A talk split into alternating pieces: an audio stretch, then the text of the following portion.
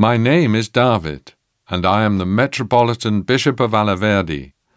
I represent the monastery and the episcopal see which has been here since the 6th century. In the Church, in our religious rites, wine is one of the most important elements that we use. The red wine of Saperavi is used by the clergy and the people as a form of spiritual nourishment by the grace of God.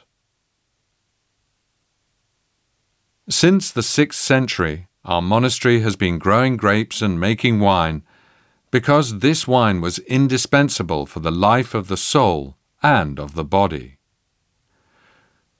We still have the certificate issued in the 17th century by Nicolos Alaverdelli, which defines how the monastery of Alaverdi shares its wine with fellow monasteries.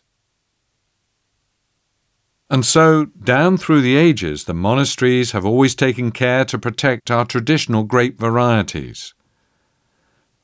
The money and the manpower that they provided made it possible to restore wine regions which had been devastated.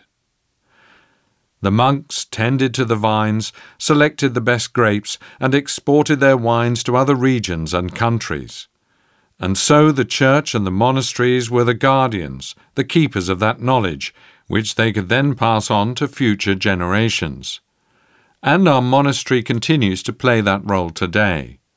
This vineyard is a living museum of grapevines with 86 varieties from across western Georgia and our monastery, thanks to the 11th century Marani, which has now been restored and refitted, continues to perform the complex work of vinification which is so important to us all.